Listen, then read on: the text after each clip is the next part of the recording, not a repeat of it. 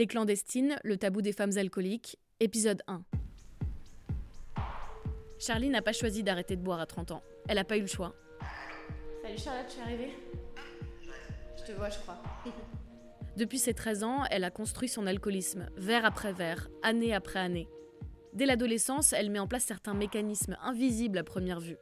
Pourtant, elle en paiera les conséquences plus tard, jusqu'à ce qu'elle frôle la mort dans ses escaliers. Ah, moi, j'ai grandi dans une famille euh, ultra aimante, euh, une des parents qui sont ensemble encore aujourd'hui, une grande sœur, deux petites sœurs. J'ai une petite sœur qui est handicapée. Mes modèles familiales, euh, franchement, euh, franchement de rêve, plein d'amour. Banlieue un peu chicose, puisque j'ai grandi dans le, dans le 78, dans les Yvelines. Je pense qu'on peut dire assez bourgeois. Un petit pavillon, enfin vraiment, vraiment modèle, modèle qui peut faire rêver pas mal de gens. J'ai un père ch'ti, une maman berrichonne. On n'envisage pas un repas de famille sans une bouteille de vin. Généralement, en plus, plutôt du bon vin. C'est vraiment culturel en fait. C'est vraiment, euh, c'est presque au même titre qu'on mettrait une carafe d'eau. On, met une bouteille de vin. Alors du côté de ma mère, pour le coup, ça picole pas trop. Ma mère d'ailleurs ne boit pas. S'intéresser à l'alcool vient vraiment pas du côté de ma mère, mais par contre vient complètement du côté de mon père. En tout cas à l'origine, famille de ch'ti.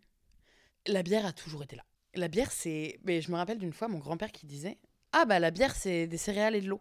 Ah, papy, t'oublies un truc quand même. Je commence à boire à l'âge de 13 ans. Assez naturellement en fait. Et d'ailleurs, c'est un non-sujet finalement presque parce que ça se fait de manière si naturelle et si spontanée.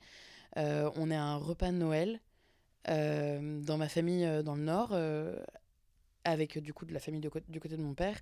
Tout le monde à table. On servait le vin qu'aux personnes qui avaient plus de 12 ans. Donc bah moi j'ai 13 ans, donc on me sert du vin pour ma culture générale. Et, euh, et c'est comme ça qu'en fait finalement euh, à 13 ans je trempe euh, pour la première fois mes lèvres dans du vin. C'est un sauterne, plutôt sympa. Sauterne apporté par papy pour aller avec le foie gras. Enfin c'est voilà, c'est complètement culturel et en fait d'ailleurs c'est ce qu'ils disent. Mes, mes oncles à ce moment-là me disent c'est pour ta culture générale. On est tous les cousins, tous ceux qui ont plus de 12 ans ont un fond de sauterne. Puis derrière c'est Saint-Émilion sexy comme premier verre de vin. Je me dis c'est pas bon. Et en même temps, je me dis, cette bouteille, elle vient de la cave de mon grand-père. Et il y a un truc un peu sacré autour de la cave du grand-père. On y rentre un peu globalement que si on est invité. Euh, je me rappelle de d'engueulades où mon oncle se faisait engueuler parce qu'il avait piqué des bouteilles dans la, cave. Enfin bon bref, il y a un truc un peu sacré quand même. Je, je me rends compte que c'est important le vin. Ce repas de Noël, globalement les heures avancent, euh, tout le monde a un petit coup dans le nez à l'exception de ma mère et ma tante qui du coup boivent pas. Et mon oncle a particulièrement un coup dans le nez. Et en fait, mon oncle, il fait marrer tout le monde. Et moi, je me dis, c'est rigolo quand même. En fait, ça provoque ça, ça provoque le fait que tu fasses marrer les gens.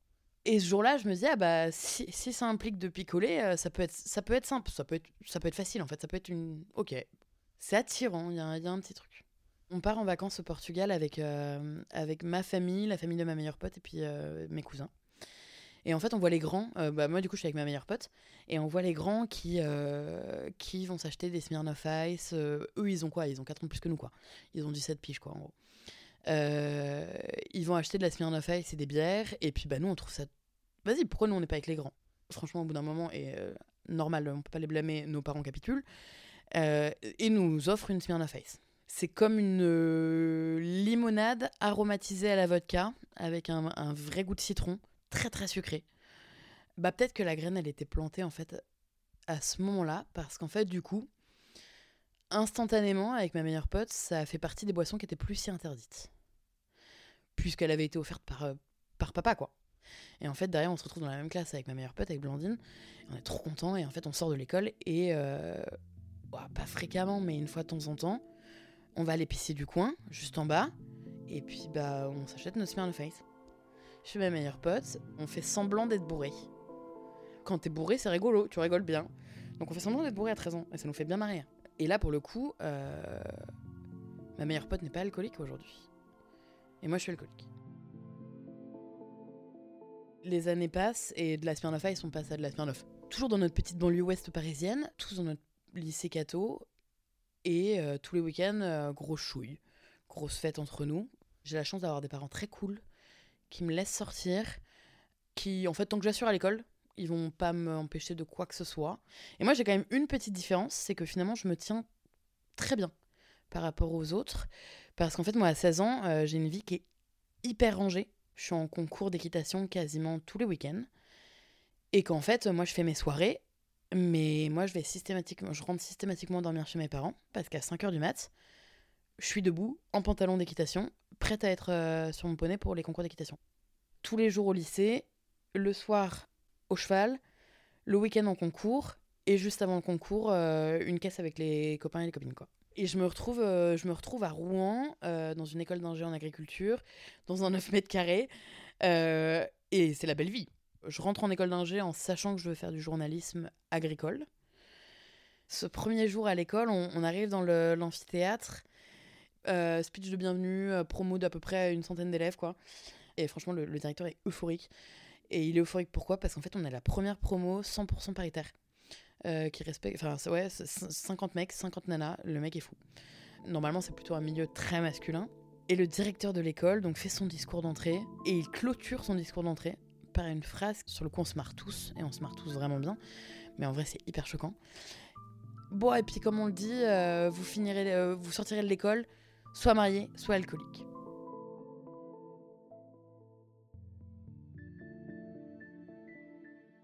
Juste après ce discours euh, d'entrée, euh, les deuxièmes années rentrent dans l'amphi et nous affilent à tous une bière, quoi. Je lâche les fauves parce qu'en fait, euh, j'ai plus l'équitation, j'ai plus les réveils à 5h du mat le week-end. Enfin, globalement, j'ai de compte à rendre à personne. Je bois pour me faire intégrer. C'est intégrer moi. D'ailleurs, les deuxièmes années nous font, nous font crier ça tout le temps. Intégrez-moi. Et en fait, intégrez-moi, ça passe par quoi? Ça passe par picoler. On fait des culs secs de bière, on fait euh, le jeu où on se met tous en rang euh, et c'est ceux qui finissent le plus. Enfin, c'est la rangée qui finit le plus vite en écrasant le verre sur la tête de l'autre. Euh, c'est on nous sert l'aumône, il faut se mettre à quatre pattes et on nous sert la vodka directement dans, dans le gosier. C'est très agricole d'ailleurs. Et je fais ma première soirée euh, d'intégration. Et euh, par exemple, dans une euh, salle des fêtes. Et à chaque coin, un bar qui propose un alcool différent. S'il vous plaît, validez-moi, intégrez-moi. je suis une meuf dans un milieu quand même globalement un peu plus enfin, assez masculin. Je suis une meuf de la ville dans un milieu assez rural. Puis qu'on se le dise, au bout de quatre verres, tu peux être fille de, de, paysans fille de la ville, de, de je sais pas moi, de, de, banquier. Euh, globalement, après Calvaire, tout le monde est au même niveau. Et en fait, c'est ça. Moi, je bois pour ça. Parce que tu veux gommer un peu les inégalités sociales euh, entre toi et d'autres, d'autres étudiants? On me dit que je suis la parisienne, on m'a jamais dit que j'étais une parisienne, moi. Donc, euh, je veux me faire des potes. Et je vois bien que se faire des potes, ça passe par picoler. Parce qu'en fait, picoler, c'est égal à rigoler, c'est égal à, danser. Et donc, c'est égal à se créer un groupe d'amis. Et donc, bah, s'il faut picoler, on va picoler. Puis en fait, ça tombe bien, j'en suis pas à mon coup d'essai on va jouer, je sais jouer. Sauf que là, moi, je me rends compte d'un truc. Chose qui n'était jamais arrivée avant, c'est que je me rends compte qu'il y a une petite différence entre les hommes et les femmes quand même. On a euh, dans mon école, à chaque soirée, enfin chaque grosse soirée, on a un petit truc où euh, on fait des vidéos. C'est euh, les exploits des étudiants lors des dernières soirées. Qui a chopé qui, qui a fait quoi, quel était le déguisement, quel est... Enfin voilà, on est vraiment sur ce genre de bail. Et en fait, première soirée, on a déjà bien la tête qui tourne parce qu'on a bien picolé. Et là, on nous fait asseoir pour regarder la vidéo. Et évidemment qu'on on obéit, en fait. Hein, on obéit aux grands. Mais je constate que bah, les mecs qui picolent, ils sont. C'est des vrais gars, quoi. Très virils. Et puis, ceux qui boivent pas, c'est des durs. On appelle ça des durs. Des tout durs. T'es un tout dur, euh, si un tout dur, en gros, c'est que t'es une victime. Tu fais pas la fête, que tu picoles pas. T'es chiant à mourir. Et les meufs qui picolent. Ah, moi, c'est pas tout à fait pareil. Les meufs qui picolent, elles font marrer tout le monde, mais il faut pas que ça devienne too much. Parce qu'une meuf qui picole, on va l'appeler un sac à vin. Par exemple, si elle chope en soirée, alcoolisée, on va l'appeler une chaudière. Globalement, t'as pas envie qu'on t'appelle une chaudière. Ce surnom, on te le donne à la première soirée, tu vas le garder pendant 5 ans. On attend de la meuf que euh, qu'elle soit sexy, qu'elle danse, que ce soit qu'elle soit sensuelle et désirable. Pour me sentir sensuelle et désirable, euh, bah, je sais que j'ai besoin d'avoir bu un petit peu. Euh, surtout pour être sensuel et désirable en dansant sur du Patrick Sébastien, il faut quand même un, petit level. Je bois donc pour me faire intégrer, mais aussi pour gommer des complexes que je peux avoir. Et puis pour vaincre une timidité en fait. Débloquer euh, mes vannes et ma répartie face à des mecs un peu lourds.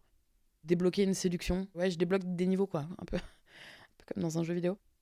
Et sauf que moi, je veux surtout pas me retrouver sur une de ces vidéos. Là, euh, je veux surtout pas qu'on se foute de ma gueule parce que j'ai trop bu et je veux surtout pas qu'on m'appelle un sac à vin. Donc, qu'est-ce que je fais? Ben, Je vais dans les toilettes, je vomis, bien discrètement, et je repars en soirée. Et la première fois que je perds vraiment le contrôle, finalement, c'est euh, à une soirée qui n'est pas de l'école d'ingé. Euh, je suis invitée par un de mes, un super potes. Euh, c'est le gala de son école à lui. C'est là, en fait, c'est là où ça déraille. Pour le coup, j'ai pas à me cacher de quoi que ce soit. Je, je, me dis que personne ne me connaît, je vais pas être raillée, je vais pas me retrouver dans une vidéo. Bref, je profite. Et sauf qu'en fait, bah moi, j'ai pas de limite. Je suis juste dans une optique de kiffer. En plus, c'est un copain avec qui on chope à chaque soirée. On boit super vite. Et franchement, je passe une soirée incroyable. Euh, je danse comme une ouf et j'adore danser. Euh, je me sens belle, euh, chose qui m'arrive pas toujours très souvent. Je me sens vraiment belle en robe de soirée, ce qui arrive encore moins moment. Désirable dans les yeux de mon pote. Enfin, vraiment, je passe une très belle soirée, quoi. Mais on va fumer dehors et puis, et puis en fait, j'attrape mon pote et je lui dis, je dis, Ouah, j'ai chaud, je suis pas bien là. Et en fait, il me, enfin, baisse de tension, quoi. On est en plein hiver, il me rentre à l'intérieur, je m'effondre littéralement euh, par terre, je lui, vomis sur les pieds. Et après, j'ai de souvenirs, si ce n'est mon réveil. Le lendemain, du coup, euh, j'ouvre les yeux et j'ai le visage d'une infirmière au-dessus de moi, Euh, un visage tout rond avec les cheveux tout, tout frisés. Mademoiselle, mademoiselle, euh, vous n'êtes plus à votre soirée, vous êtes à l'hôpital, vous avez fait un coma éthylique. Et en fait, tout de suite, je me, suis, je me sens quand même très honteuse. Mais je me sens même pas honteuse à l'idée d'avoir trop bu. Je me sens plutôt honteuse à l'idée d'avoir pu me ridiculiser. Accessoirement, j'aurais pu crever. Euh, ça, par exemple, j'y pense pas. Je veux fuir parce que j'ai trop honte. C'est la première fois que je ressens vraiment la honte quand je bois, en fait. Donc, ce que je fais, c'est que j'arrache ma perf, euh, je rassemble mes affaires, j'enfile mes talons, parce que du coup, je suis toujours en robe de soirée et en talons, et je rentre chez moi. J'ai plus d'émotion, en fait. Il se passe rien. Le vide, le néant. Évidemment, j'en parle pas à mes parents. Ils l'apprennent pas du, du tout. Mais si, en fait. Euh, six semaines après, je reçois un courrier de l'hôpital et là, en fait, pour le coup, bah, qui me demande de, de payer. Et euh, je rappelle que je suis étudiante, que j'ai pas d'argent. C'est la merde parce qu'en fait, du coup, le truc, euh, le coma éthylique que j'ai bien caché à tout le monde, d'un coup, j'ai pas le choix que d'appeler ma mère. Et, euh, et, et je lui invente un énorme mytho. Tu dis quoi?